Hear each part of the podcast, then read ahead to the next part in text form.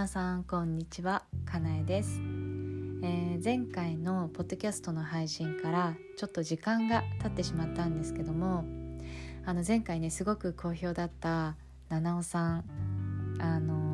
すごあの結構ね聞いてくださった方が皆さんすごい楽しかったとかあの時間がねあっという間に感じましたとかっていう感想もいただけてあの私もねすっごく嬉しかったんですけどもその星読みのね七尾さんがまた今回ゲストにいらしていただけるということであの今回のねお話のテーマは私の星座が太陽星座が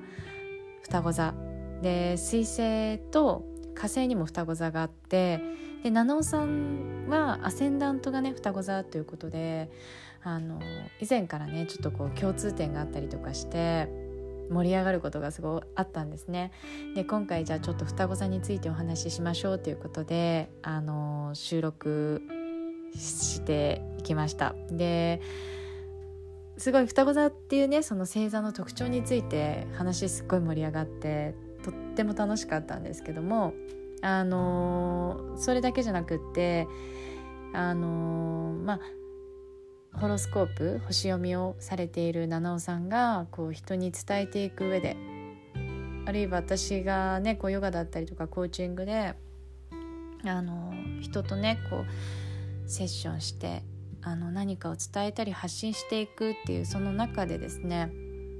うんなんかこうやっぱそういうものを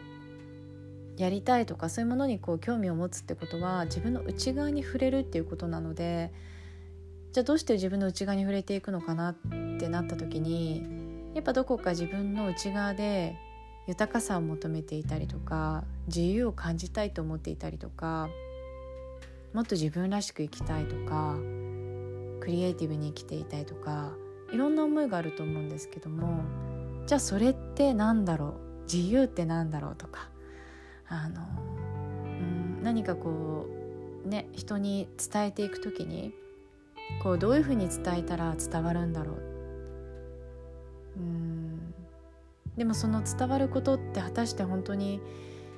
うんなんていうのかな？こうストレートに言うことがベストなのかな？とか。まあ、いろんなねこう葛藤があったりすると思うんですよね。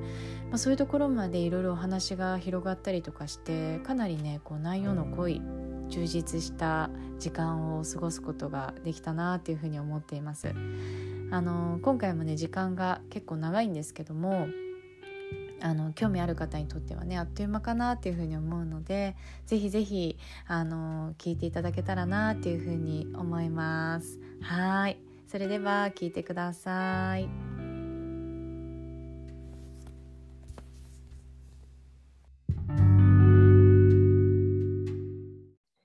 はいでは七尾さん、えー、第2弾ということで、あのー、今回、あのー、一応そのテーマは テーマ設けたんですよね。はい、双子座っていうテーマで。双子座っていうテーマでね。で、今ねちょっとこうポッドキャスト収録前に雑談しながらだいぶ盛り上がっちゃったのであの その流れで今からねこうお話ししていきたいなと思うんですけども七尾さんよろしくお願いします。よろしくお願いします。だいぶお話が、ね、そうですね盛り上がりましたよね。うんうん。うんうん、結局その いきなり結論からみたいなのってちょっと聞いてる人からはだんだんことだと思うかもしれないですけどまず私たちの共通点がかなえさんが双子座が太陽星座だから双子座の季節生まれで、うん、私がその前回かなえさんのポッドキャストで話させていただいた通り、うん、アセンダント星座ライジング星座が双子座、うん、であの双子座の守護星っていうのがあの支配星とも言うんだけど私は守護星っていうのが好きで守護星が水星なんだけども、まあ、私はそのちなみに守護星ってどういう意味っていう守護星はその各本当はその先生術って星座が主役なんじゃなくて、えー、まあなんか前も言ったかもしれないけど、星座が主役なんじゃなくて、惑星が主役。えー、なるほど。で例えばその水金地下木土天海明だっけっていうのがあって、うん、で水星っていうのが、まあ、太陽に一番近い星なんだけど水星が好きな部屋っていうのがあるの、ね、それが双子座と乙女座だから双子座にいる時と乙女座にいる時はその彗星が一番自分らしく活動できる場所っていう感じ。え私彗星もね双子座なんですよ。あやっぱりそっかそうですよね。そうなのでその彗星が双子座にいるっていう人は割とその彗星の力がすごくストレートに発揮されやすい。あへえそうなんだ。そう。で逆に言うと例えば水星あの双子座生まれだけど水星は牡牛座にいますっていう人とか水星は蟹座にいますっていう人は、もちろんその双子座の性格ももちろんあるんだけど、うん、例えばその水星がちょっと牡牛座に影響されてて、もう少しそのなんだろう考え方とか好きなものとかがもうちょっと一定だったりとか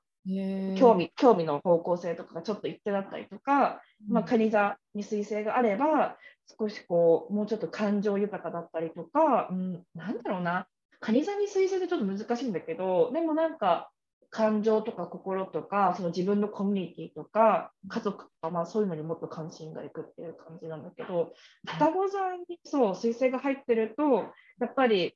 いろんなことに興味があってでさっきちょっとかなえさんとの話題話でも出てきたのがもともと彗星って何なんですかって言った時にこう何かを鵜呑みにせずなんかバラバラにしたがるみたいな性格がやっぱり強くてそれが結構双子座とか乙女座の場合はすごく強く出てくる。うん、乙女座もそうなんだ。そう。でそうだから乙女座の場合は結構役に立ちたいっていう気持ちがすごく強いからそのバラバラにするっていうのもやっぱ理解して仕組みを覚えて自分で使えるようになりたいっていう形で乙女座の人は本当にあの仕組みだったりとかやり方とかその成り立ちみたいなのをバラバラにしていって最終的にはじゃあ自分もそれをできるようにするっていう流れなんだけど、うん、乙女座の人の悩みはあまりにも多分それをやりすぎて結局どうしたらいいか分かんなくなるみたいな。これどうやって使えばいいんだろうとか、まあ、そういう悩みの方がすごい乙女座の人はバラなんか勉強しすぎとか追求しすぎて逆になんか勉強したことがすごく多くなっちゃってどうしようみたいな。いろいろこうバラバラにほどいていったものが多すぎるみたいななんか。うち旦那さんがそうですよ。あそうなんだ。旦那さん乙女座なんだそう、そういう感じ、本当に。うんうんうん。追求しきちゃって。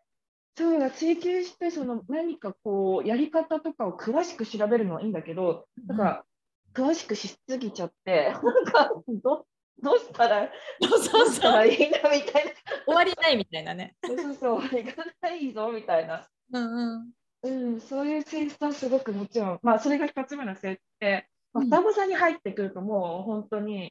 あのやっぱりそれがすごく知的知的というかその知的好奇心のジャンルでやっぱそれがすごく出やすいので、まあ、さっきのあのさっきの雑談で出てた例えば愛が全てだって言われた時に、うん、その双子座の人だったら、ふーんって思って、なんでそれを言ってるのみたいな。あなたの出自はどこですかみたいな。あなたのライフスタイルはみたいな。なんかその どうしてその結果にになんかこう例えばだけどたどり着いたのかすごい分析してあそういうことで愛は全てだっていう発言だったんですねみたいな。わかるけど聞いてるとめんどくさいみたいなね。うーんみたいな。でもすごいわかる。うん、なんかそうんそっかみたいななんかそういうあのそっかが分かりすぎとかじゃなくてあそういうふうなことでそういう結論になったんだっていうのが 一番興味のあるポイントなんです。なんかうんすごい。愛を責めてってこと自体には、うん、なんかそういうのもあるよねみたいな 感じ。いやめっちゃわかりやすい。うんうん。うん。すごいなんかこう腑に落としたいとか納得したいみたいな、うん、ちょっとそういうこう思考の働きあるありますねこう普段の生活の中でもえそこなんでそうなの？とか人が突っ込まないようなところをいちいちこうちょっと気にしたりとかうんうんなんでそうなったのみたいな。いや、そう、結構そういうあの傾向がすごく強いかなっていう感じなので、うん、だからこう、ふんって言ってるから、まあ、なんか異論はないけど、別にそれだけじゃないよね、世の中みたいな、なんかそういう、どこかしらのこの隙間を残しておきたがるっていうのはすごいあるかもしれない。すっごいある。それがやっぱり自分の悩みでもあってあうんうんそうかも。やっぱりなんていうのかなこう例えば発信するとか伝えるような仕事をしてる時にちょっとなんかこうはっきり言った方が人に聞く方にとっては良かったりする。でもなんか自分の中では違う部分が見えてたりもするからいやこうじゃないよねってさっき七尾さんがおっしゃったみたいにこう隙間を残した伝え方をするとかなんかそれってやっぱりこう物足りないんじゃないのかなとか、うんうんうんうん、はまりきれない。あでもなんかここまで行くってことはここも必要だよねとかそうするとここも必要になってくるよねとかなるとなんかこう広がりすぎちゃってまとまりないみたいな、うんうんうん、だからこう一つにわーって入っていける人やっぱ羨ましく思ったり憧れたりとか、うんうんうんうん、そうそういうのもあるけどそういうのも同じことですかね。そう思います。やっぱ結構、言い切るのは苦手かもしれない。っていうのも、双子座がそもそも双子っていうのが2人人がいるってことだから、それが人間の発達段階でどういうふうになってるかっていうと、例えば左目だけじゃなくて右目があるとか、多能と右脳があるとか、理性と感情があるとか、そういうことをやっぱりすごく表してて、なので、その何かを認識するときに必ず何か相反するものを使って人間は認識しないといけないっていうのがやっぱりその双子座の基本的な価値観の中にすごくあるので、なのでその中から結局はじゃあこっちから見れば何も矛盾もないかもしれないけどこっちから見ると矛盾があるよね。じゃあどうするって言って一生喋ってられるのが双子座っていうのももちろんすごくあるのでだから私も逆に言いこれがこうした方がいいとか言い切るのはすごく苦手で、まあ他の星の配置との組み合わせで結局はその何、うん、て言うんだろう。やっぱりフィーリングを表現するっていうことにすごいこうなんか注注力するっていうかその何かこうなんか名言を残すとかじゃなくてなるほど。漢字をつかむっていうことにやっぱりもうフォーカスしないとやっぱ自分が納得できないなんか。えだから七尾さんのあのウェビナーとかやると双子座ばっかり集まるんですかね？え多分ねなんかそこにすごいヒットする乙女座の人とかもすごいあそうだそうだ。確かに。あめっちゃだからそういう表現なんですね。すごい今なんかつながった点と点が。もうちょっとでも私も分かりやすく言った方がいいこうした方がいいですよって言うかもしれないけど、うん、あ言った方がいいのかもしれないけど、例えばだけどでもある人がその自分のアイデンティティを、うん、なんだろう自分の職業とか例えば親であることとかにすごい寄せてたとしてでそのそれが明らかに不満とかふなんかこうね不幸せのこう原因になっちゃってるって思ったりするじゃないですか。はいはい、でじゃ言いたくなることもたくさんあるけど、うん、でも双子座だし、うん、なんかこうこういうことなんじゃないかみたいなこういう推論がたくさん出てくるけどでも逆の方から見た見たら、やっぱりその人のアイデンティティがそこに寄ってるのであれば、それを崩してしまったら、その人はすごい痛手を負うことになっちゃう。その両方の目線から見たときに、こう何が一番ベストなんだろうっていうのは、その双子座の人はやっぱすごい迷うところはあると思う。そのままでいいんじゃない？じゃあみたいな。なんかめちゃくちゃわかる。もうなんかその苦しみとかももう人間じゃんみたいな、なんかそういうもうじゃあ矛盾を抱き合わせていきましょうみたいな。なんかもうそれが苦しいんだけども、でもそれはあなたのアイデンティティで、そこが基盤になってるのであれば、もうそれを抱えて生きるしかないみたいな。なんか結論、それみたいな感じで、こう結論は矛盾を許容するっていうことに多分なっちゃうと思うんですよね。双子座の人が究極何か結論を出そうとすると。うん、うん、わかる。なんかヨガの例えばクラスとかやってても、なんかこう、うん、例えばそのいつも悩みがあっていつも不満があるような生徒さんがいたとして、まあ、そういう人にその、ね、あるその先生によってははっきりいやそういうこと考えてるからこうなるんだよとかアドバイスする人も、ね、もちろんいると、うんうん、答えをあげることも OK だと思うんだけれどもなんかなんだろう場合によってはそれって自分のエゴでなんだろうこうやってしまうこともあると思うし、まあ、それが悪いことじゃなくてお互いにいい反応が起きていい風にこうね、あのなっていくことももちろんあるんだけれどもなんかそこで見えてしまうものもあって今彼女はここで悩むことをなんかこうそのプロセスがあってきっと次の段階に行くんだなっていうのもこう感じたりとかあえて分かるし聞かれたら答えられるけどあえて言わないとかあえてそのままにすることがなんかあの答えを言うことよりもそのままにしておくことがすごくあのヒーリングになるとか,、そういうのとかもすごい何て言うのかな。こう感じて、うん、逆になんか放っておくというかなんかそのチョイスとして放っておく。あの適当に放っておくっていうよりもそのチョイスとして放っておくみたいな。のも結構自分の中で気づいたらしてたなっていうこととかもあって、うん、うんうん。さすがコーチングとかだと結構悩むポイントかなとはすごい思ったりとかする。だから結局その双子座っていうのが十何級に所属している星座の一つなんですけど星座12星座が3つのあのグループに分けられて柔軟球と活動球とあと不動球っていうのがあるんですけどあの活動球っていうのは、えっとね、夏至春分冬至あとなんだっけ？春え違う違う違う。夏至秋分冬至春分か。ごめんね、ちょっと軽井沢からやっちゃったけどって感じで、その季節がはっきり分かれるところをこう担当してる星座たちが活動級に入ってるんですけど、上座、天秤座、えーと、ヤギ座、それから、うん、あと羊座、うん、この4つが活動級なんだけど、活動級の人たちは、うん、じゃ始めたことはじ、とにかく始めちゃいましょう、とにかくやっちゃいましょうみたいな感じで、その季節の始まりみたいなのをすごい担当してる。で、不動級が季節が落ち着いてて、もう例えば水亀座の今シーズンだけど、水亀座の季節って1月の終わりから2月の終わりくらいだからずっと寒い。うんだからこう一度その状態になったらそれをこうキープするみたいなのがこう不動級の人たちで、まあ、大志座、水亀座、さそり座、あとなんだっけ、うん、あとなんだっけ、大志座、水亀座、さそり座、え、あともう一個。大志座、水亀座、さそり座。え、すごいどうしようしちゃった。急に終わらせなかった。大志座、水亀座、さそり座、うんうん、これ今すごい編集してください。あ、わかります。なんか、すごい、あ、寿司だ、寿司だ。寿司だ。編集したらいいか。面白いから。すごいどうしてた。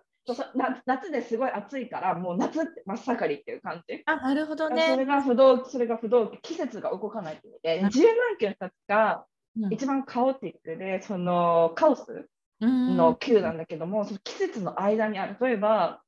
双子座はその春から夏の間とか乙女座は夏から秋の間みたいな感じで、その変わるっていうのをすごくこう2つの間の季節で揺れるっていうのが、あのそのエッセンスにすごく強いので、あごめん、17級と双子座、乙女座、あと、うん、また、私どうする？あ、魚座と、ごめん、あとなんだっけ、しあ、あ、ごめんなさい、いて座。うんうんうん、その4つです。だからそこはすごい季節の,、ま、あの間、例えば冬、魚座だったら冬からあの春間にいるので、結構こう両両極を知ってるからこそその間で柔軟に揺れるっていうのがすごく強い。うん、私柔軟球の星座がなんか多かったうんうん。うんうん、私もそう。あそう。と。うん。えー、でもなんか双子座今回お話しするっていうのでちょっとネットでなんか双子座っ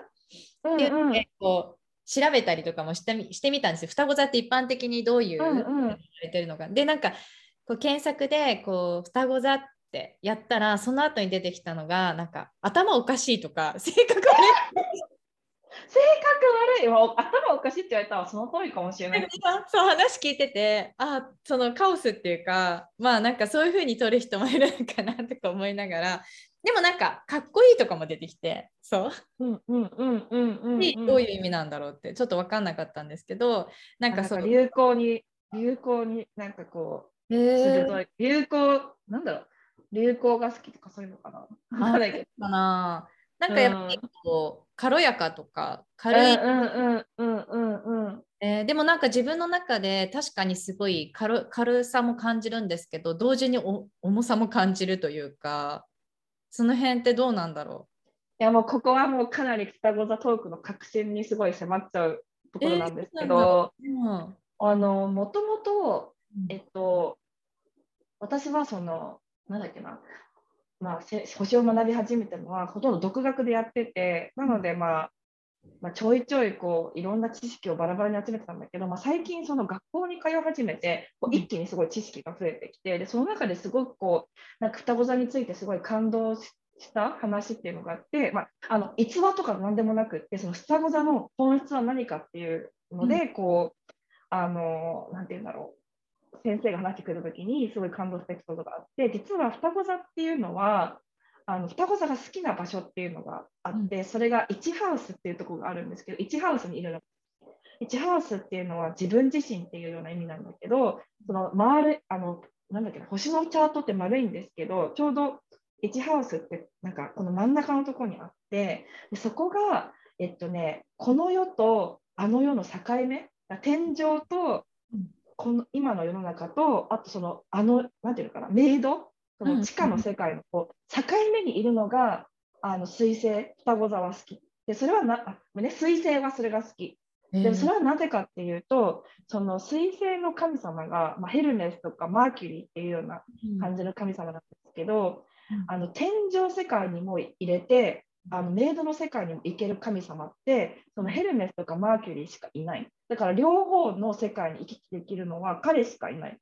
他の神様は全部天井に住んでる。かその地上の世界に住んでるかもどっちかでその間を行き来する神様っていうのは実はその水星の神様しかいない。だから基本的にそういう星を守護星に持ってる双子座とか乙女座が強い人は、もちろん基本的にはそのこの世に対する対応力とかもすごい強いんだけど例えばその天井世界的な何かこう心理とか工事の知識っていうものにものすごく興味があるし、でもそのメイドの世界っていうのにもすごく行く力があるのでやっぱりそれシャドーワークとかこう一体なんだろうこの世の中は本当は何が起きてるのかとかそういうものをこうありのまま見る。見てかつ行ったり来たりする力がやっぱりその双子座とか乙女座の人はすごくあるっていうのを知って私も多分同じように、うん、でも私確かになんかコメディアン的なとこもあるけどすごい物事を深く考えたりするの。この双子座のとこにねあんまり書いてないからどういうことなんだろうと思ったけど、うん、そうでもそういうあのストーリーが実はあったえー、面白い。でもなんか聞いてると、すごくなんか、なんていうのかな、思い当たるところもあるし、うんうん、なんか納得できて嬉しい。なんかいいんだこれでみたいな。そう、うん、その水星の基本的なあの一番のこう、まあ、エッセンス的には魂の案内人みたいなところがすごく強くて、もちろんその水星イコールじゃマーキュリーとかヘルメスエネルギーだとすると、じゃ天井にも行ける、メイドにも行けるっていうことで、その魂、人間の魂の案内人として行き来をするっていうのが結構、そのエッセンスの中にあるっていうふうに聞いて、あすごい納得がいって、だからこそ、天井の世界もしてるけど、メイドの世界があって、この世もあるとか、そういうことをすごく知ってるからこそ、何かこう、じゃあこの世は光である、私は光の存在だとかが言い切れないところももちろんすごくやっぱりなんかあるのかなっていう気もなんかこうそういうポジティブなこう工事なんかキラキラした世界だけじゃない。うん、あなんか私なんだろう。ちょっと話ずれちゃうのか分かんないですけど、うんうん、なんか一時期その子供をあ結婚して子供を産む産むというかその子供欲しいなと思うに至るまでになんか子供はすっごい欲しいし、あのー、好きなんだけどなんかやっぱりその何て言うのかな。あまりにもこの愛しいとか、うん、なんかこうなんだろう自分以上に愛しい存在ができるのかなと思うとなんかそれを同時になんか失う怖さも同時に同居させて生きていかなきゃいけないんだなっていうのを考えた時期があって、うんうん、そう。なんか別にそこまで考えなくていいのに感覚的に自分の中でなんかこう、まあ、子供に限らずだと思うんですけど、ね、何かを得るってことは失うってことも常にセットなんだよ。うん、常にセット。ね、なんかそれをやっぱり欲しいとか、なんかこう、うん、得たいっていう気持ちだけでいけないところもある。うんっていうのがやっぱり自分の中に結構昔から両方をこう共存させて生きていくんだみたいなのがなんかどっかにあって、うんうん、なんか今の話聞いててふとちょっと思い浮かんだんですけど、うん、そうねだからその水星の逆がよく木星って言われるんだけど、うん、木星の木星を守護星に持ってるの例えば魚座とかいけ座とかなんだけど、うん、なんかこう木星の感じって、まあ、ジュピターゼウスがこう、まあ、よく一番こう結びつけられてるけどなんかもっと増やせばいいみたい。増や幸せが増えていくとか、うんうんうん、もっとあればもっと幸せになるっていうような、うん、今それ魚座の人とか獅座のあ魚座とかいて座の人はちょっと私はそう思ってないと思うかもしれないけど、でまあ、木星の基本的なことってもっと、うん、これがうまくいかなかったら次はこれを増やしてみればいいみたいな。例えばゼウスとかもすごいたくさん奥さんいたりとか子供いたりとかしてああいう感じ。なんか増やせばいい、また手に入れればいいみたいな感じが、ちょっと木星はすごく強い。でも多分本当に水なんか水星はもうやっぱりどっちかっていうとなんかこうやっぱり 増やすのも 増やしたらいいことも悪いこともあるよねみたいな。失うとかなんか増えるだけじゃないよねみたいな。なんかそういうちょっとそういう引き気味のところはやっぱりあるかなっていうのはちょっと。いやーわかる。それって考え方的にどうです？それを乗り越えていった方がいいんですか？それともなんかそれを認めてそういうふうに生きていくことがそういう人にとっては幸せなんですかね？どうなんかあまりにも悲観的になったらやっぱすごい辛いからそれこそそのちょっと木星的になんかいいものを増やすみたいないいもの幸せが増えてくるんだみたいな感じで思えた方が多分いいんだろうけどああまりにも悲観的だとやっぱ逆のエネルギーって必要だと思うんだけど基本的にはそういう価値観だからなんかしょうがないんじゃないかなって私はすごい思ったりとかしてて。なるほどね。そしたらやっぱりそれを生かすような生き方だったりとか、うん、なんか認めちゃって、うんうん、そそういう性質価値観を持った上で心地よく生きていくってことをやっぱ意識していった方が生きやすいっていうのありますよね。そうだからその心地よく生きる、例えば双子座の人にとっては心地よく生きるってどういうことなんだろう私もその星のセッションをするからよく見て伝えるようにはしてるんですけど、私自身が感じた心地よさってやっぱりその変化を許されるとか、もう自分の知的好奇心の幅の広さを生かせるとか、やっぱそういうのがすごい自分にとっての心地よさだなっていう気はすごくしてて、あとフットワークがそう制限されないとか、今のちょっとアメリカって多分日本よりもフットワーク割とあの悪いとこだと思うから、日本にいた方がもしかしたらもっと活かせるかもしれないけど、まあ、例えば日本に住んでたとして、うん。うん、まあ、どっちかっていうとちょっと電車とかバスとか気軽に乗れる環境の方がもしかしたら合うかもしれないし、じゃなければ車とか試験チャリとかで乗れるようにしておくとか、あとはその仕事とかでもその知的好奇心を生かせないと結構きついかなと。それこそあの同じ解釈とか、その同じ、なんていうのかな、その社社のこういう、なんていうのあるじゃないですか、10か条みたいな、ああいうのとかすごいきついんじゃないかなとか。きつい なんかそういうのがどうみたいな、無理だみたいな感じになっちゃうかなと思って。うんなんかもうそこはすっごいはっきりしてるかも。もうそこはちょっと。思うけど、ね、昔前七尾さんとのインスタライブでかな話もしたけど、うんうん、昔ねこうジムをしててあの毎日同じことの繰り返しをこうパソコンでねしていることとかだと、やっぱりこうその仕事がねいいとか悪いっていうそういう話じゃなくて私に合わないんだなっていうのをすっごくもう体で感じた。いや本当そうコーヒーが多くなったりチョコレートを食べたりしてやっぱその脳にかして脳をこう刺激を与えようとしてやっぱカフェインとかなんかいろいろ増えてきそうだなっていうのはすごい思ったりとかして、あ そう。チョコめっちゃ。めチョコもカフェイン入ってるし、ちょっとその、うん、あのの脳にね、いい作用もあるから、ちょっと興奮したりとか、リラックスしたりとか、うん、だけど、なんかちょっとそういう意味では本当に双子座の人は、うん、まあなんか仕事場でも、そのフットワークを軽くね、いろんなとこに行かせてもらえるとか、仕事の内容がいろいろあるとか、まあ、本当に自分が興味のあることを追求できるとか、うん、無理やり何かの考えに染まらせ染まらせられづらい環境とか、まあ、そういう方が生きやすいのかなっていうのはちょっとめちゃくちゃ当たってる。当たってるけどそこに悩んでる自分もいるっていう本当に今話聞いて。そう。もうなんか本当にまさにヨガの仕事って私本当に最初ヨガの仕事始めた頃、うん、もしかしたら転職かもって思うくらいやっぱなんかいろんなところ行ってでかつそのクラス始まればもう自分が全部世界を作りその時間、うんうん、自分がこう作り上げられて内容だって自分で自由だしなんかそれが嫌だっていう人もやっぱいたんですよね。なんか決まったことを言う方がいいとか、シークエンスが決まってた方がやりやすいっていう人もいたんだけれども、なんか私はもうその自由さが本当に最高でなんかもうそうすると楽しいから勉強も止まらないしあもうこんな通りなん。だ、うんうん、でヨガだとやっぱ体のことも勉強しますけどその体もやっていくといや体だけじゃないなっていうのが見えてきてやっぱ気持ち、うんうん、なんだろう勉強もあちこちにやっぱ行ったりとか。でもカオスになっちゃうんだ。カオスになる。で自分の中ででもここを軸にしないと本当カオスになるからって軸をギュッて固めるんだけど今度やっぱヨガの哲学とかねこう体とかいろんなことをこう総合的に勉強していくうちに別にヨガに絞らなくてもいいんじゃないかなみたいな、うんうん、今度そっちに行ってとか。で今ねコーチングとかもやってるけれどもなんかそういうふうに何て言うのかな。こうもっとなんかこう職人的な何て言うんだろう追求していくっ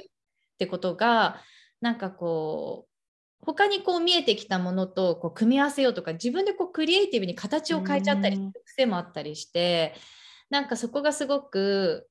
うんまだまだ自分にとってはちょっとネガティブに自分のこと見ちゃってるところもあるんですよね。あなんかこういうところが私って何屋さんなんだろうみたいな状態になってないかなとか、そうそうそう。なんかそうに陥りやすいのかな双子座って。ありますかそういうの。うん、なんか私その星をやる前は全くやっぱそういう軸がなかったからなんかいろんなことに手をつけては中途半端に本当ヨガとかそういう軸もなくってやっぱ諦めたことがなんか何もなんかなんでこれを調べてんのかみたいなことがすごいあったんだけどけどなんか多分私は星っていう軸ができたから残りのでも本当金井さんがさっき言ってたみたいに残りのものを全部そこにくっつけてるような状態今は。あなるほどね。うん軸があれば強いですよね。そうやってなんかいろんな視点とか視座を得てこう発信できる人になれるからなんかかそこにこう固まりすぎずに。うんうんうんうん。それはでもほぼ修行ですでも。ああそっか えー、でもなんか修行修行に近い。でもそれが、うん、なんかもう、やっぱり、なんか自分との違いとかも見えちゃう。なんか本当にその、やっぱり極めてる人とかって、それこそ軸が何かとかじゃなくて、もうすごいもう没入して、やっぱりすごい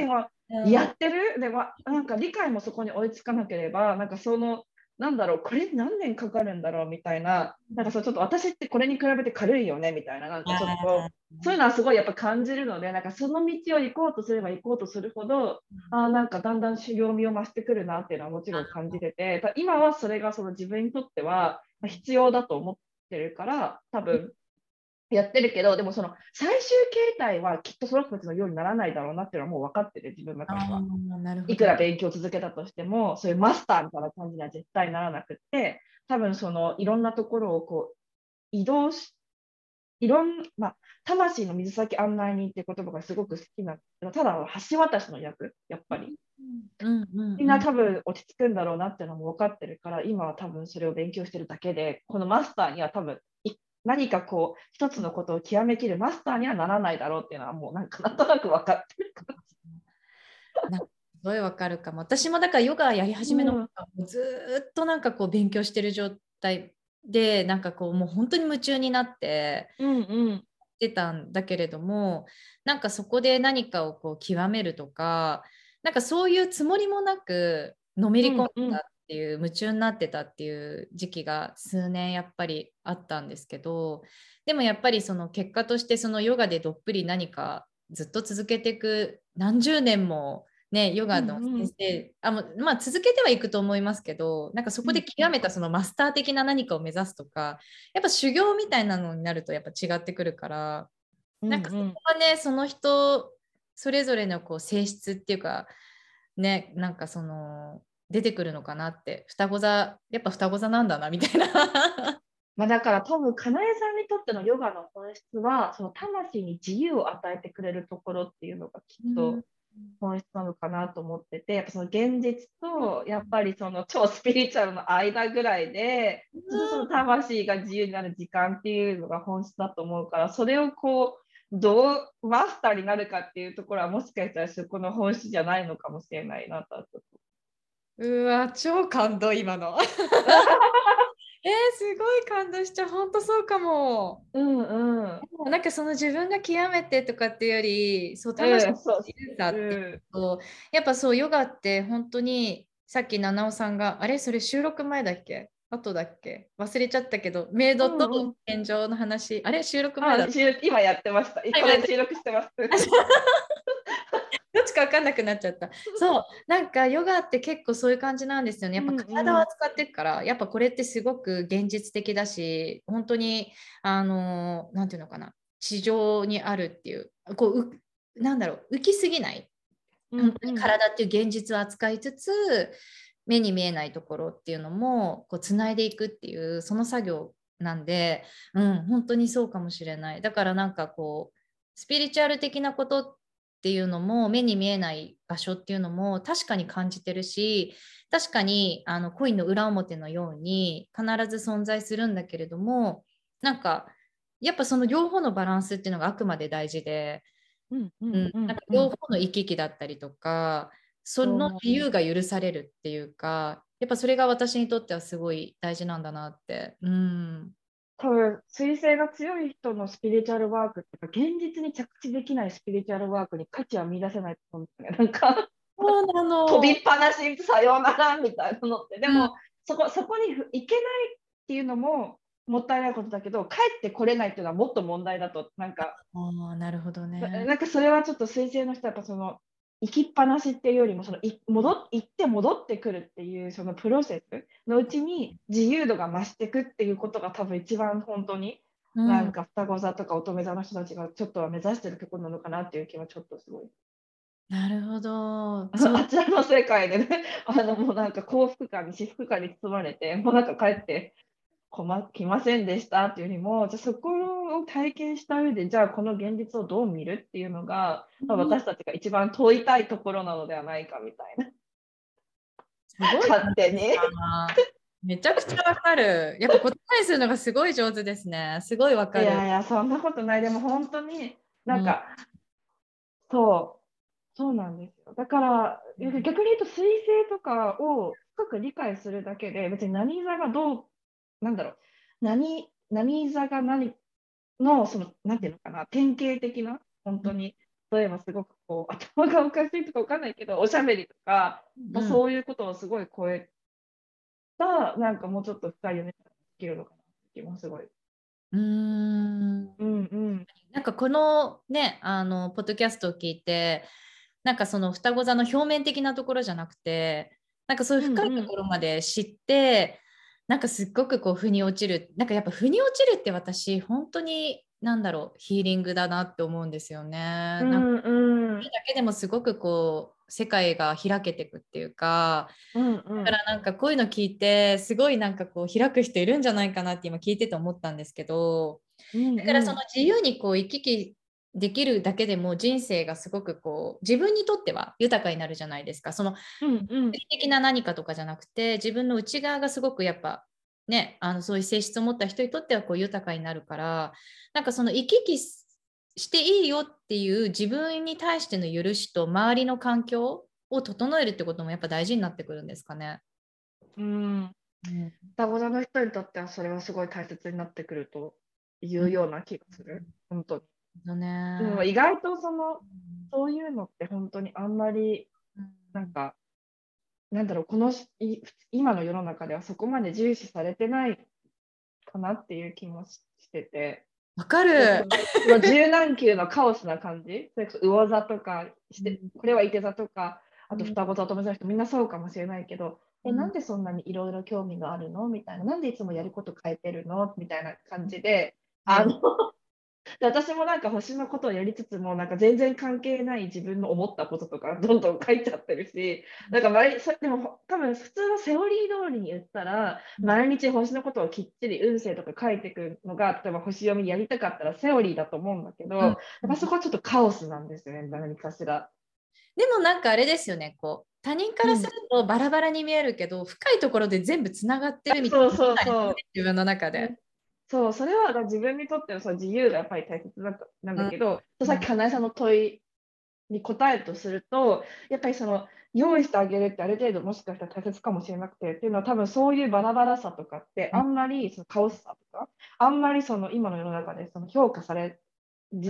てない、だから人が用意してくれるとは限らない。で、例えばじゃあ自分の例えばこの話が今すごく共感してくれた人、かなえさんとか、私ももちろん共感、自分の中で共感してるから話してるんだけど、まあ、今聞いてる人も共感してくれたとして、じゃあ彗星がね、本質的に自分のエッセンスにすごい関わりがあると思った時に、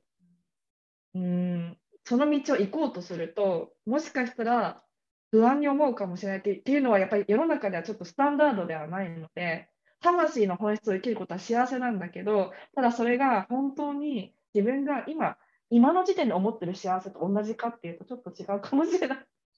そうなんですよね。だからそこの葛藤がね、やっぱりありますよね。うんうん、でも時代の流れ的にその星から見てどうですか？そういう生き方っていうのは。どう感じてる？やっぱり、うん、なんかあの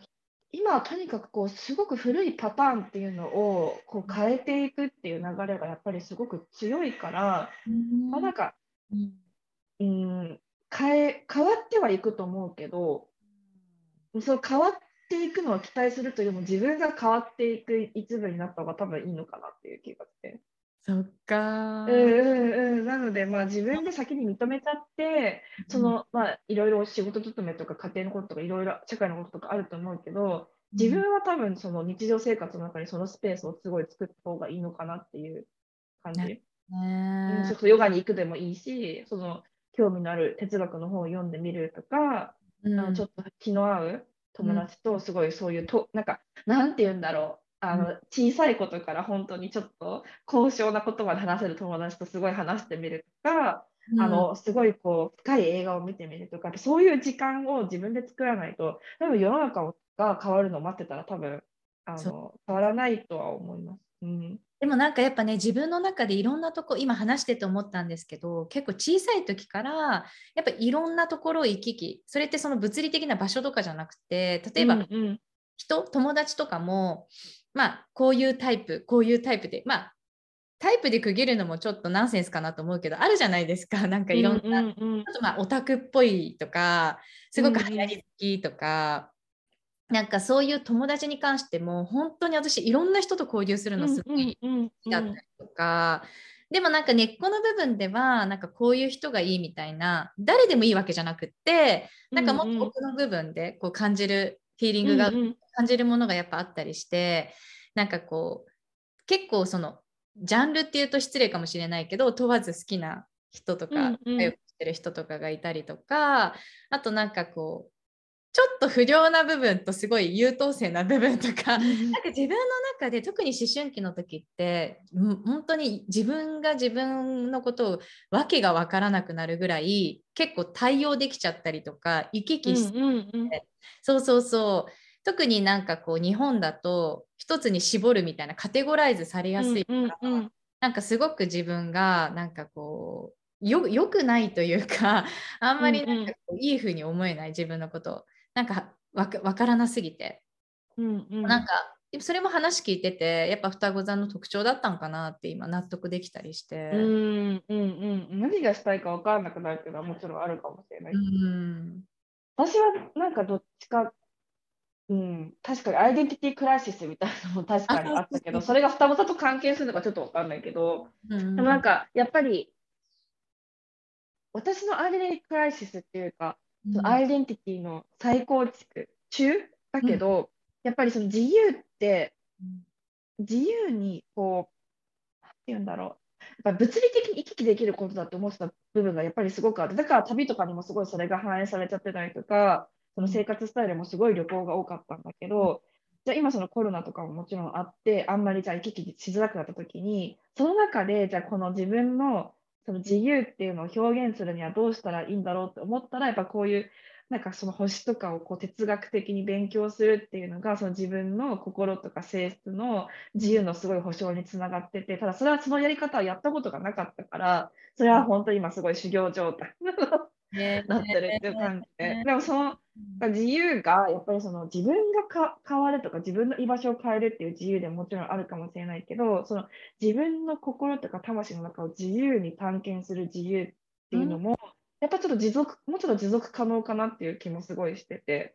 実際に。えー、それすごいわかるな。なんか私それ抽象度高いですよね。でも今の話高いかもしれないし、なんかそういうこと自体を知らなかったり、こうやったことすら考えたことすらないって人にははてな話かもしれないけど、うんうん、でもなんかすごくそう気持ちの部分でなんかこう私もなんだろう例えば仕事終わってあ何時になったらこれをしてとか何時になったら子供を迎えてとかなんかすごく前は昔は子供を産んですぐの頃はすごくなんか自分に自由がないっていうかかなり制限されすごいストレス感じてたんですけど、でもなんかこうひとたびこうまずやり方いろいろあると思うんですけど、うんうん、ちょっとなんかこう数分とか数十,、ね、数十分でも間があるんなら本当にちょっとこう目閉じてなんか対話をしてみるとか、ねなんか好きな香りとか、まあ、何かこう食べるとか何でもいいと思うんですけどなんかそれってただ食べるとかなんかただ目を閉じてやらなきゃとかそういうことじゃなくて本当にどっぷり心を自由にするみたいな、うんうんうん、恋が重要なんじゃなくって恋はもちろんだからそういう意味では何もしなくてもいいんだけれどもなんかこうすごい本当に一呼吸だけを思いっきり味わってみるとか、うんうん、いうのだけでもすごい一瞬自分が解放されたりとかして。そうです、うんうんうん、なんかそのそういう意味でのまあね今こういうなんていうの？世界的に？やっぱ自由がねそういう意味では制限されて多いから、うん、なんかそういう意識の使い方だったりとかその昨日から昨日ん？過去現在未来みたいなこういう時間の流れじゃなくて本当に時間の流れがないみたいな例えばその星で没頭してるとか没頭して勉強するとか没入するとかなんかそういうフローな状態とかもそうだと思うんですけどなんかそういうのが一人一人ちょっとこう味わう時間があると、まあ、それだけでもすごくみんながこう自由自由になるってことはすごくこう解放されるってことだから、うん、なんかそういう時間がね持てるとすごいいいなって私も思うんですよね。それすっごくね、思って、でもすっごく伝えるのが難しいの、本当に。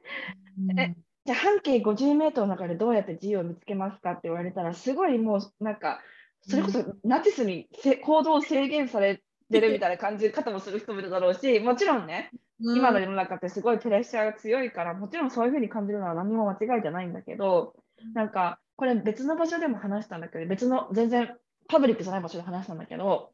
私すごくこういいなと思って考え方が変わったエピソード、ん？考え方が変わった時があって、すごい最近なんだけど、しかもそれも、うん、去年、あのキノコ狩りののオンラインクラスを受けたのね。この今、住んでるところってその湿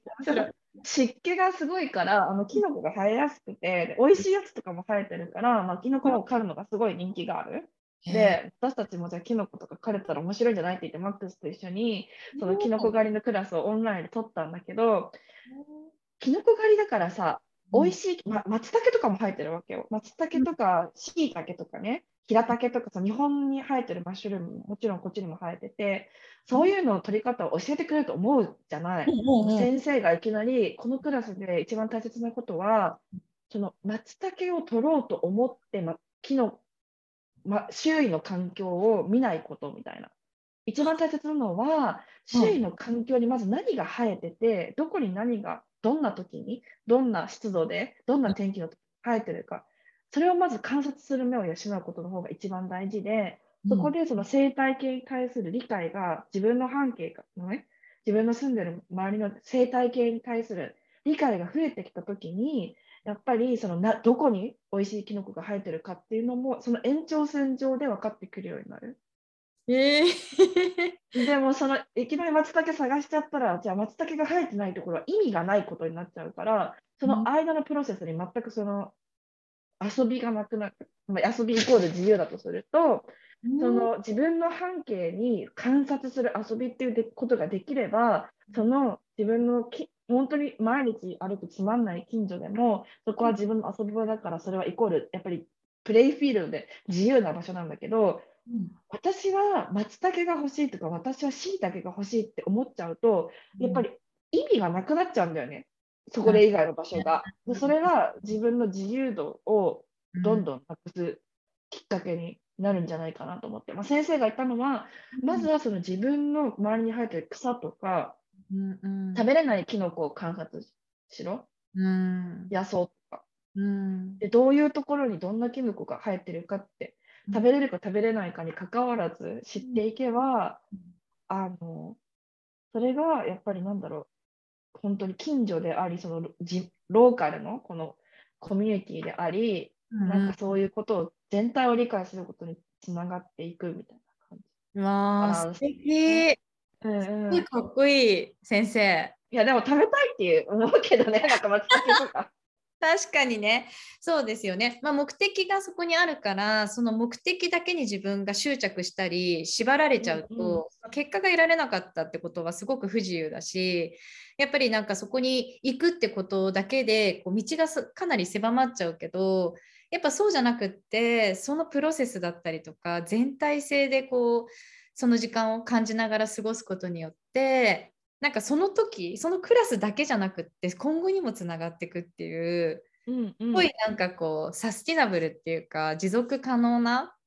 そう思う。学びですよね、うん、例えば私がタイに行きたかったとして、うん、なんだろ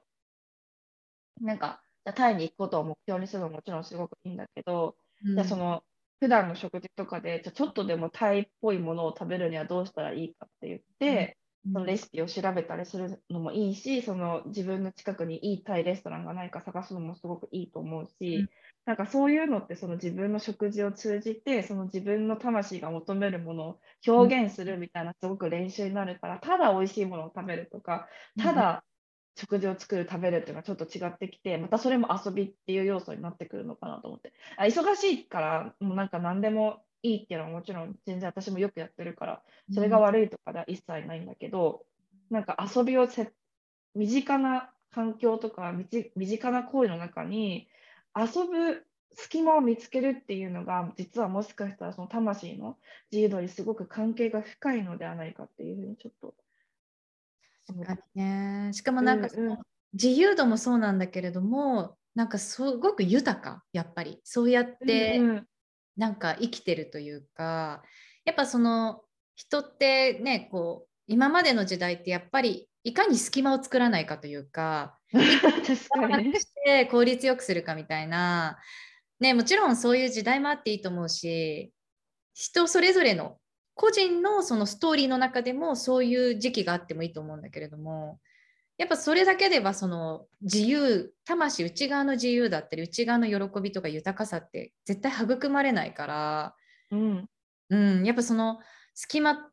だったりとか何かと何かこの銅の間、まあ、ヨガでもね結構そこって、うん、ツと吐くの間だったりとかクンバカっていうんですけど、なんかそこをいかに永遠に感じられるかというかそれがさっき言ったみたいな状態と一緒でなんかこう夢中になれるとかあまりにもその生産性だけじゃなくってなんか無駄なことを人生の中でこう許してそこに何だろう焦りながらやななんか結果得られないんじゃないかとかそういうふうに自分を責めるんじゃなくて、うんうん、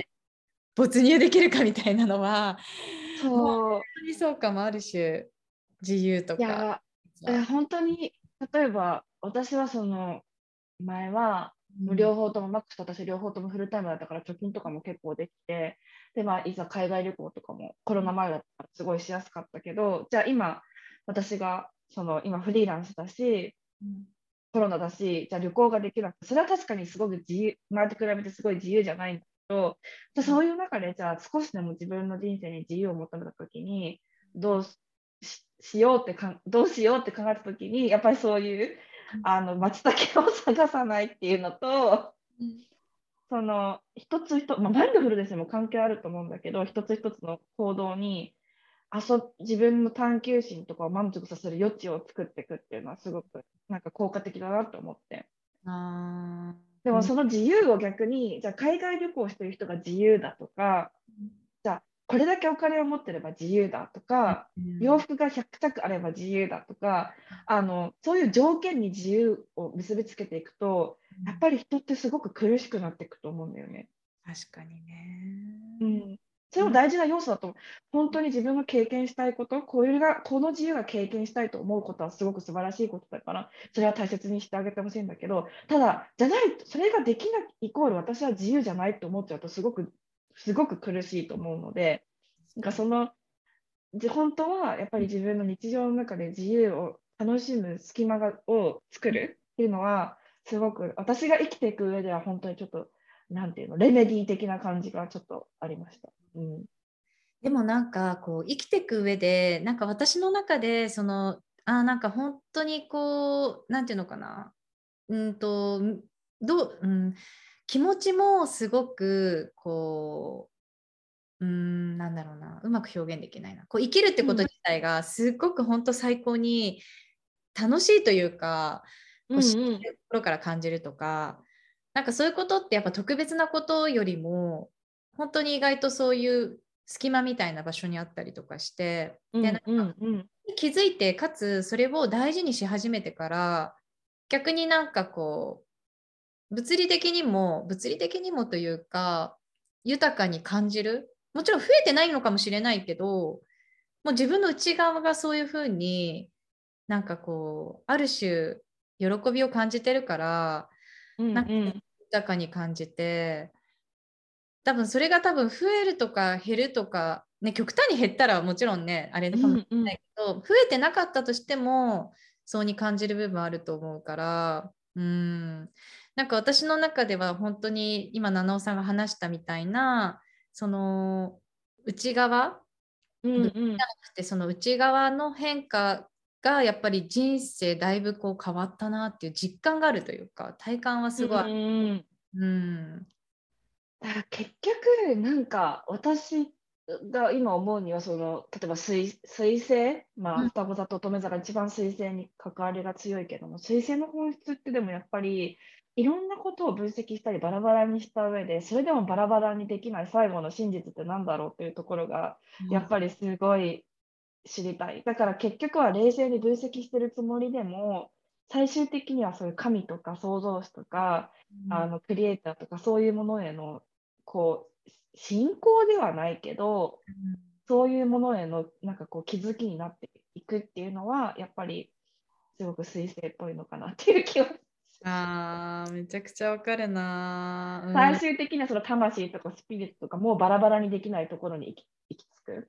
うん、うん、確かに。なんか一時期私、ヨガですっごい解剖学にハマって、うんうん、解剖学についてすごいこう勉強してた時期があったんですけど、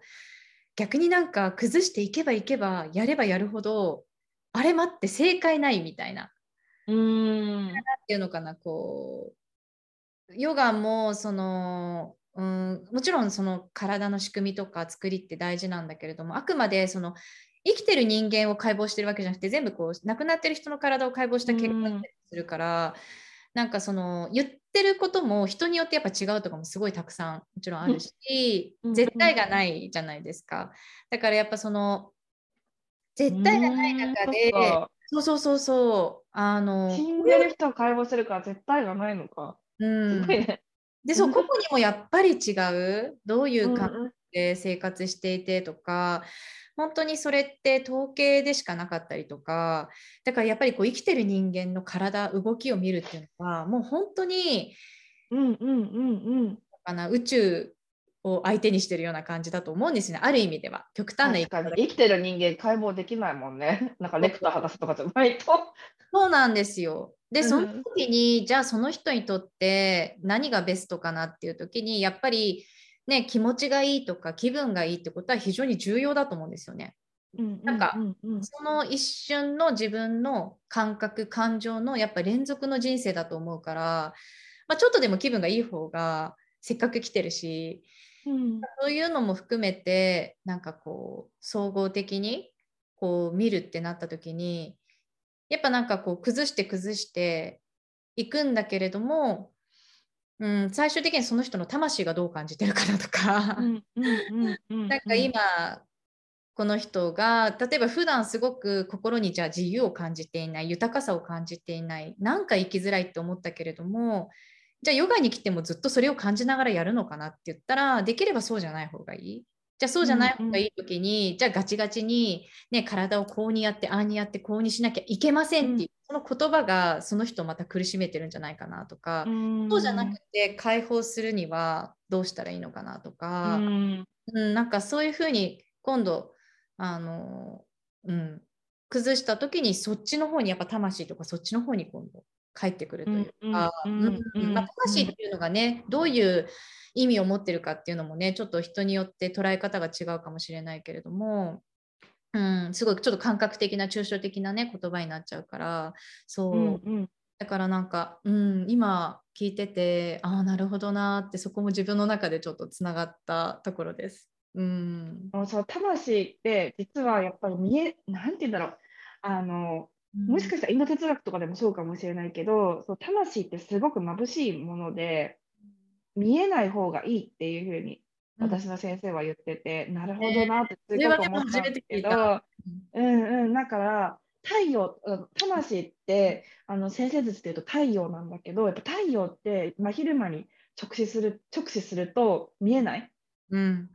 だから、やっぱもう目が焼けてしまう。だから魂も同じで、直視してしまうと、あまりにも眩しくて、私たちが生きていけなくなる。それぐらい魂っていうのがまず大きいっていうのがまず一つあって、その時じゃあ魂、そのじゃあ魂が太陽太陽だとすると、その魂を見られる時って、例えば日の出とか、あとそのサンセットみたいな感じで、その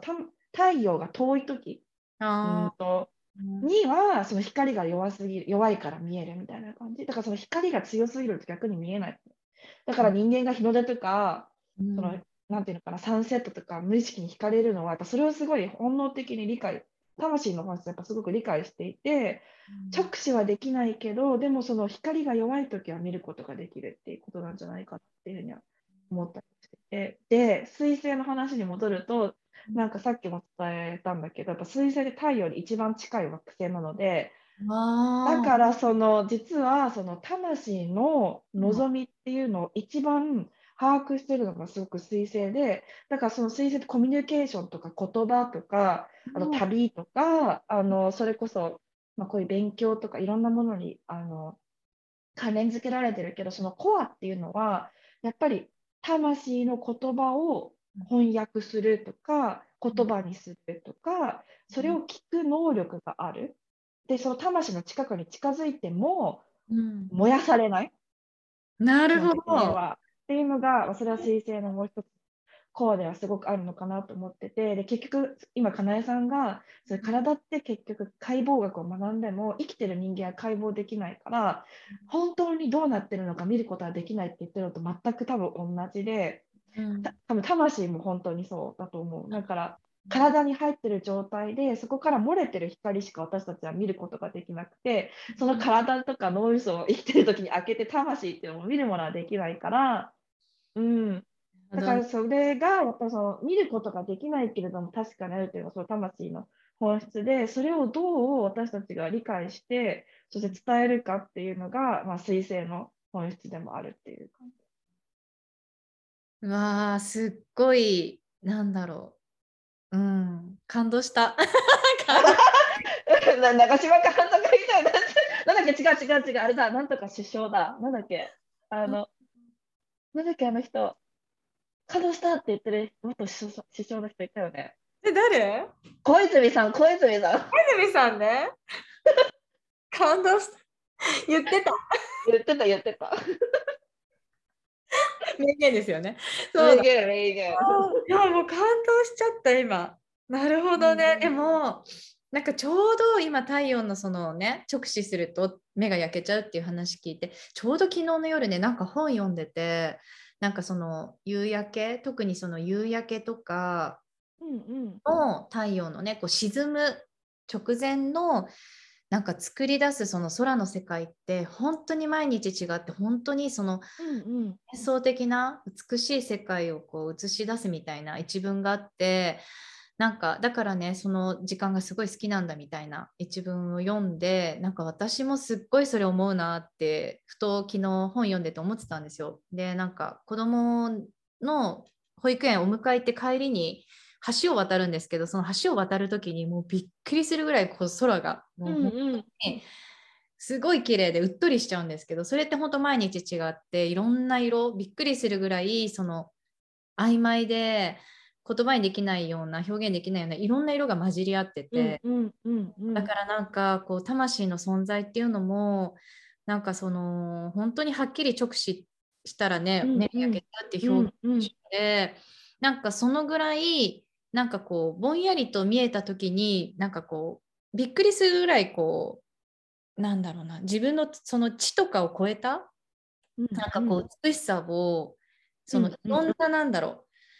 ううんその魂だけじゃなくって自分が自分のその資質とか要素とか環境とかいろんなのが絶妙な奇跡の中でこうタイミングで混じり合った時に人生の中でそういうこう美しさを表現するのかなみたいな感じで。そうそうだと思います。だから直接そればっかり見られないけどやっぱ空を通じてとか、人生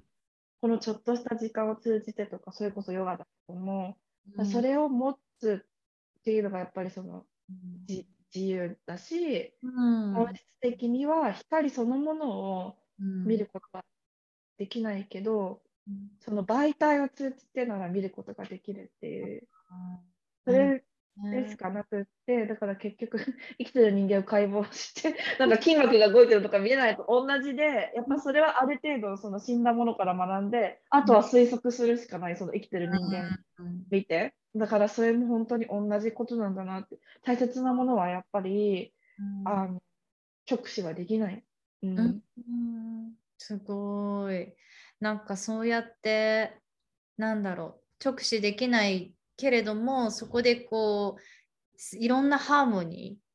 人生の中でいろんな要素がたまたま重なり合ってそのハーモニーとともに魂を通じて見た美しい景色みたいな。うんうんうんうん。なんかそういうのが見れたらいいなって。今聞いてて思った、うんうん、なるほどね。あすごい素敵な表現ですね。うん。なので、うん、結構まあでもそのそういうことを考え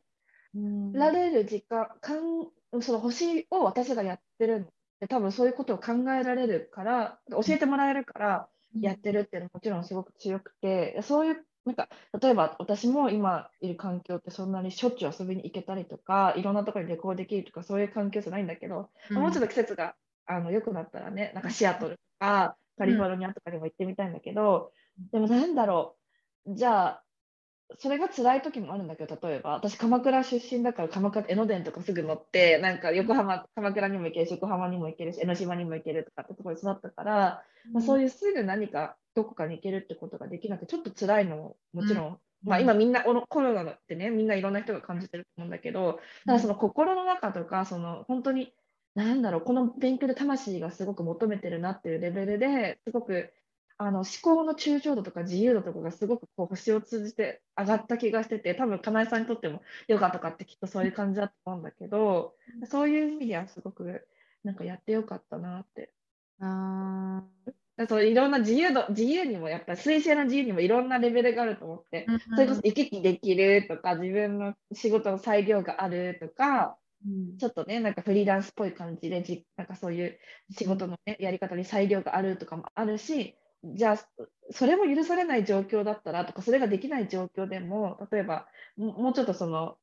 魂の学び的なフィールドでも自由ってもちろんすごく追求できるから、まあ、いろんなレイヤーがあるだろうなって、うん、確かに、でもなんかシンプルに生き物として強いなと思いました。そうやってやっぱこれ今後もね今回に限らずこう物理的にこう移動が難しいとかね世界がこうどう変化していくかわからないからやっぱこれを機になんかその自分の心の自由だったり豊かさみたいなものっていうのをねなんかそういうふうにこう分かってるというか、うんうんうん、あなんかでもそれって自分に力を与えることでもあると思うんですよね。なんかその外に環境だったり与えられなくても自分はそういうふうにこう自分でこう自由にさせてあげることができるっていうのはなんかすごい自分自身に対してもなんかこう信頼関係というか、うん、気づけるんじゃないかなって思ったりして、うんうん、まあこのポッドキャスト聞くとかねなそうそう突然。そうそうそう、本当にそうです。ぜひぜひ。ねえ、だから本当に今聞いてて、そうだからなんか星って本当にこう自分をつなげてくれますね。うんうん。なんかその、まあ、今のな話した内容も私のもちろん双子座がすごい強くて、実は乙女座もちょっと強いから、なんかそう本当自分に対してすごい謎がちょうど解けたっていうか、すごい納得はすごくして、うんうんうん、だからもし今度仕事とかを探すと仕事を探したりとか、例えば、なんだろう、全然星と違うことをやったとしても、エッセンスはやっぱ変わらなくって、例えば自分の知的好奇心が満たせるとか、うん、何かこう本質を追求するとか、そういう客観的な視点を持ってるところを見てとか、うん、ただ多分すごいあまりにも強い価値観でしば自分が縛られるとかちょっと難しいだろうなとか、そういうのはもう基本的にすごく分かってるから、そういう意味では、あのまあ、自分に合ったところに行きやすくもなるだろうし逆に言うと今までその自分が許容してたこととか、まあ、しょうがないと思ってたことがだんだん許せないってわけじゃないけどやっぱ合わないなって分かっちゃってそこでやっぱり離れなきゃいけないとか同じ失敗はもうできないっていう意味にもすごいつながるからだから私はいつも星をやってて思うのは必ずしも星の本質を分かって生きることがその人が思う幸せと一緒じゃないかもしれないとはちょっと思って。うん、なるね。うんうんうんうん。我慢した方が確かに暮らしやすいというか例えば同じ職場でねなんかこうずっと勤めた方がもしかしたら本当にねなんか家族のこととか住む住居のこととかももしかしたらずっと、うん、なんていうの幸せではないけど生きやすいかもしれないしああそういうのスタート時にね無理やり自分を生きるっていうのが果たして そまたさっきの一番最初の話戻っちゃうんだけどやっぱ双子座っぽく、うん、なんか確かにそうだな魂の本質とか、まあ、自分が水星っぽいっていう本質を知ってきて内面の幸せはすごい育ってきたけど、でもある方向から見たらもしかしたら何にも気づかないで苦しんでてもなんかもしかしたらそれはそれで幸せだったのかもみたいななんかそういうことはつい思っちゃう。それもめっちゃわかる。堂々巡りっていうか。うんだからこれ知ら知らなければ知らないで今まで通り生きてきて。わかるそのうち帳尻合わせできんじゃないの？みたいな、なんかそんな急にさ、頑張って追求しなくてもみたいな、なんかわかる、それもそう。いう自分もいます、すごい。うん、あるある、変になんか冷静になって、いやーなんかすごい直感とか自分のそういうのをこう信頼してあれしたけど、いやでも別にそここうでもよかったんかなとかなんか変にこう考えちゃったりとか後になってそれはあるな。いやでもね実自分の中に自信はあると思うんですよ多分。なんかあのいろんなことを考えた上で自分らしくなってきてなんか自分のことが分かってきてなんか楽しいっていう自信もあるんだけどでも多分心の中ではじゃあそのいろんな変化を多分つ、ね、こう通らなきゃいけなかったからじゃあ果たしてそれが幸せばっかりだったかっていうと本当にそうじゃなかったことも多分もちろんいっぱいあったからそれをじゃあ今コーチングってお仕事をされてて私も星読みっていう仕事をさせてもらってる中で多分あえてなんかこう強くコーチング受けた方がいいですよとか言わないので多分なんかそういうことなのかなって私も星読みを受けたらいい受けたい人は受けたらいいと思うけど、うん、あえてその受けなきゃいけないみたいなのって全然思ってなくって あうんそうなっちゃうんですよね。うんうん。その変化を通り過ぎなくても別にいいんじゃない、みたいな毎毎日楽しかったらみたいな。毎日楽しいってことが、星を受けるかコーチングを受けるかとか、どういう職業をしてるかとか、どういう暮らしをしてるかっていうよりも、毎日楽しいっていう実感が日常の中で、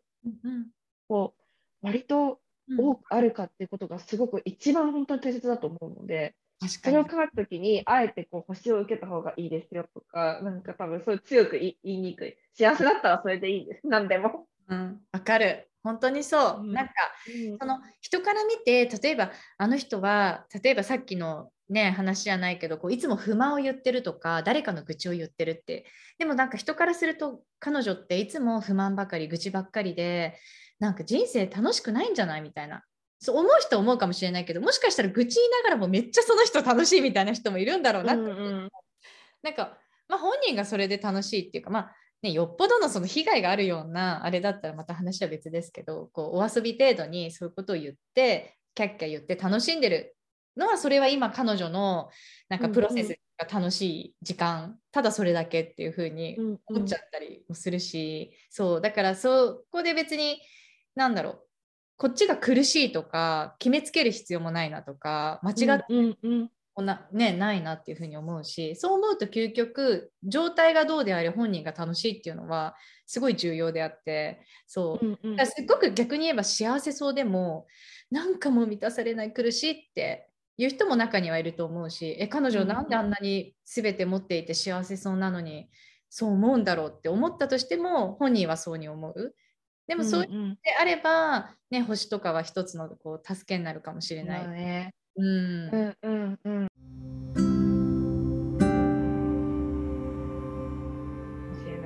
だから本人がこう満足楽しい幸せっていうのは本当に一つのこう指針になると思いますよね。ただ私からするとなんかすごい、うん、なんだろう星を知ってなんかこうちょっとだけ自分を好きになれるというかうんうん、もうどもういいやみたいな感じになって。ある意味なんかもういいやっていう諦めがすごいできてそれは良かったかもあその別のものにならなきゃっていうそのなんかモチベなんか気持ちが多分結構消え去って、うん、うん、あとなんかもういいいいや。そうそうなんかこんなに持ってるんだみたいなその足りないものをね、うん、取ろうとするんだけどもうすでにこんなにいろんなのがあるからじゃあ取らないでここにあるものを使った方がよくないみたいな。そう表現していった方が多分いいんじゃないかみたいな、ね。すごく。そうなんですね。そうそうそう、うん、いや本当に面白い。すごく、うんうん、ねなんか今日もすごいなんかいろんな話が楽しかったです、うんうん、もうなんか貴重なお話もいっぱいしてもらって。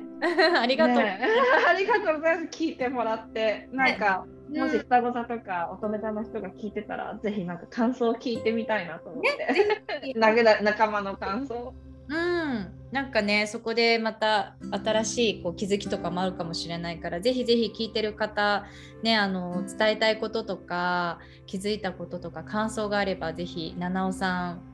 か私の方にねインスタグラム DM とかくださればうん。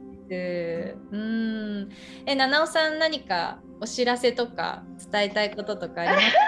うん、この前お知らせして全く全然守らなかったからそのカオス的な感じで申し訳ないんだけどでもなんか最近その新月とか満月のリーディングをやっててそれがすごい面白いから続けていこうかっていうふうに思ってるんですけど、まあ、そのいつもやってるのが出生図のリーディングプラス、まあ、重要な今の星の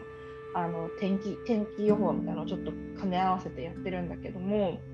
うんとそれがいつもいつもやってるやつだったのね。で今回の新月とか満月っていうのはそういう本人の性質の読み込みとかはあんまりしないでただ単に今新月がこのエリアに来てるからこのエリアがすごくこう考えた方がいいトピックになってるよとかこのエリアで行動を起こした方がいいですよとかもう本当にその本人の性質がどうこうとかじゃなくって今これがテーマとして浮かび上がってきてるんじゃないですかみたいなのを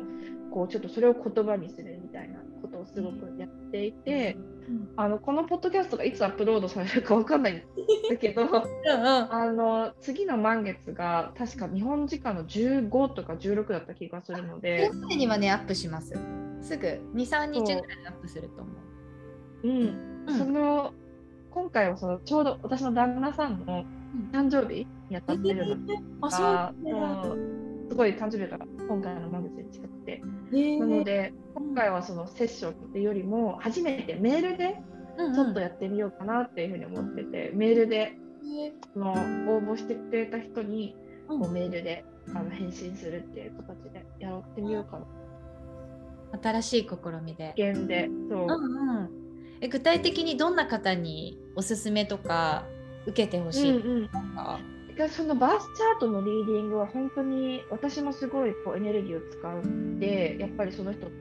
なんかことを見ていくっていう感じだから値段も2万5千ぐらい高いんだけど、まあ、その新月とか満月とかはもっとこう今自分が何がこうテーマになってるのか知りたい、まあ、と今の何が起こってるか知りたいって人とか、まあ、あの値段も今4500円でやってるからちょっと興味はあるけどあのまだなんだろうそこまで投資するまでにはちょっと腰、うん、ちょっとなんだろうまだ 何ていうのかなちょっとまだよく知らないからそこまで投資できないって人とかそういう時はすごくおすすめかなと思って。でも今の自分の気持ちとかテーマを言葉にするだけでやっぱりそうなんだってすごい思えてちょっとなんか心が楽になるから、まあ、そういうものを求めてる人はすごくいいかなと思います。あ確かに。なんかこうやっぱ新月満月ってちょっとこう気持ちがそわそわしたり揺れることってあるし、うん。うん、その時のねあの星座によってこうエネルギー違ったりするからそんな時に確かにこう七尾さんがねあげてくれるのを私も読んでああそれならいいやって思えたりとかあ同じ風に感じてる人いたんだって思うだけでもちょっと安心したりとかなんかそういうのもあるし、うん、何かこう行動を起こしたいとかね何か迷ってるって人なんかもね一つ指針になりますよね。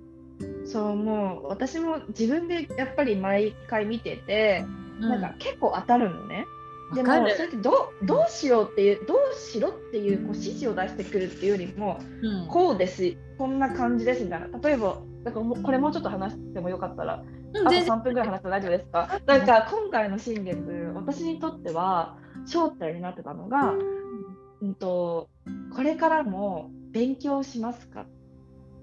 続けますかっていうところのところのあのハウスっていうのがあるんだけどその Q ハウスっていうのに今回の新月私は来てて Q ハウスのテーマが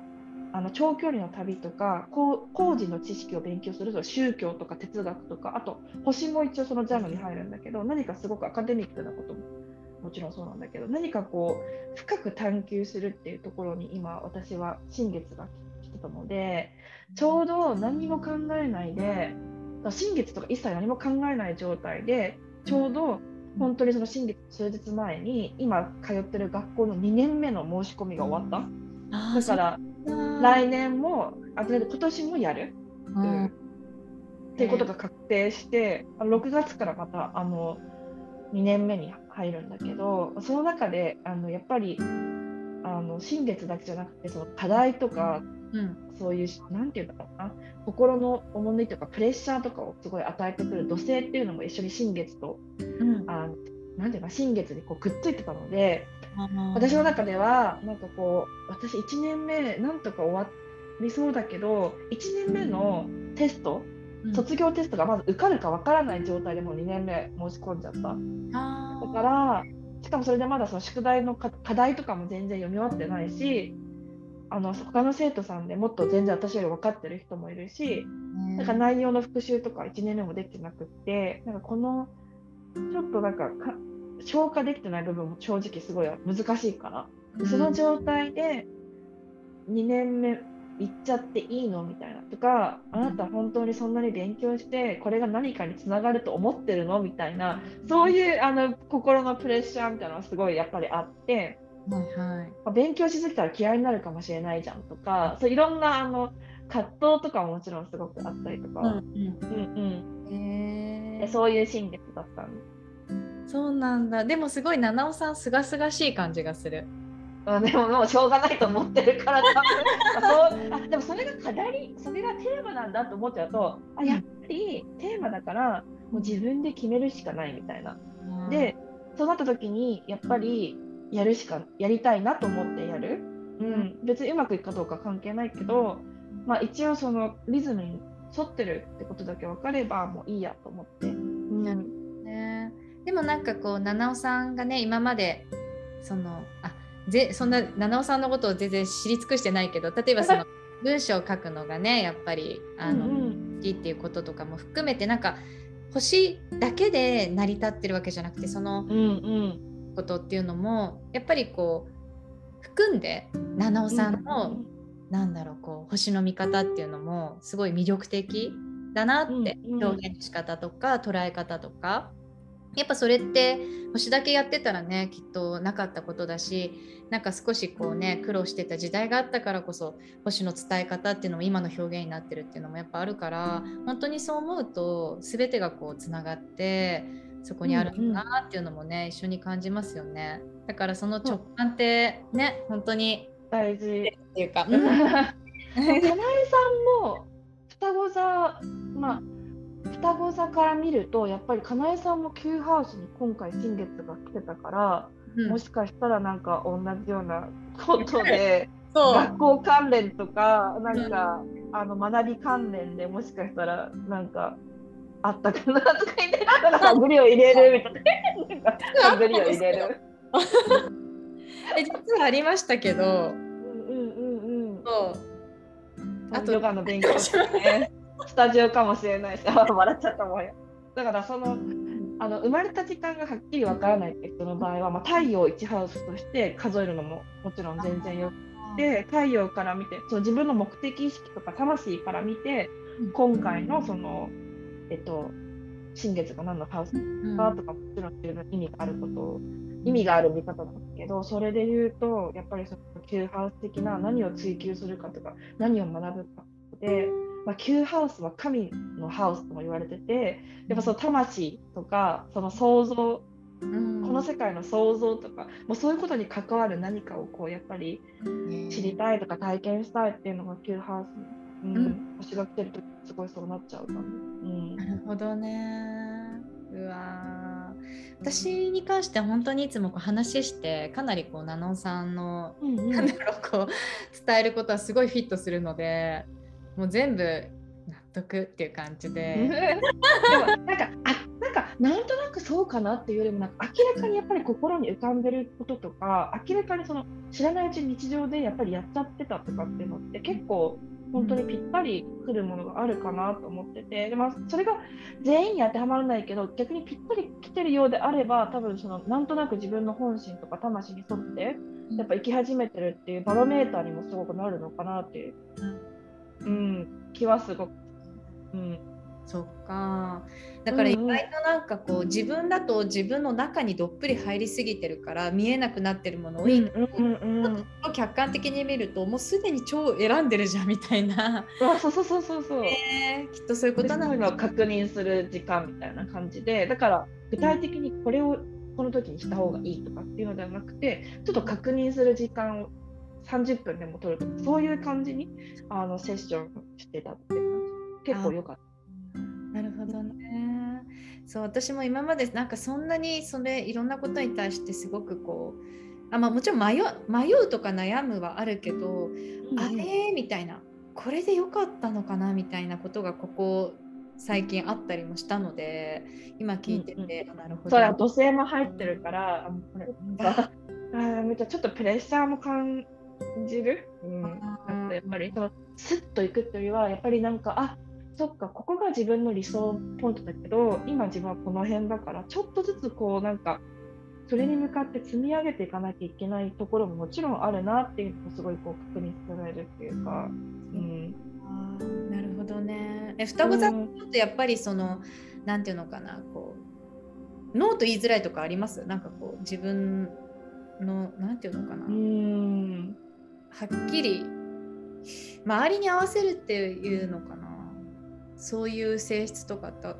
双子座の特徴には特にないですか？なんかそういう、まあ、もしかしたらその会話の流れとかをスムーズにしようとしすぎてなんかノーって言えないのはもちろんすごくあるかも、流されやすいっていうよりも。流やすい。うん。っていうよりもやっぱ会話でやっぱりその中でこうなんかあこういうふうに言ったら多分なんか、うん。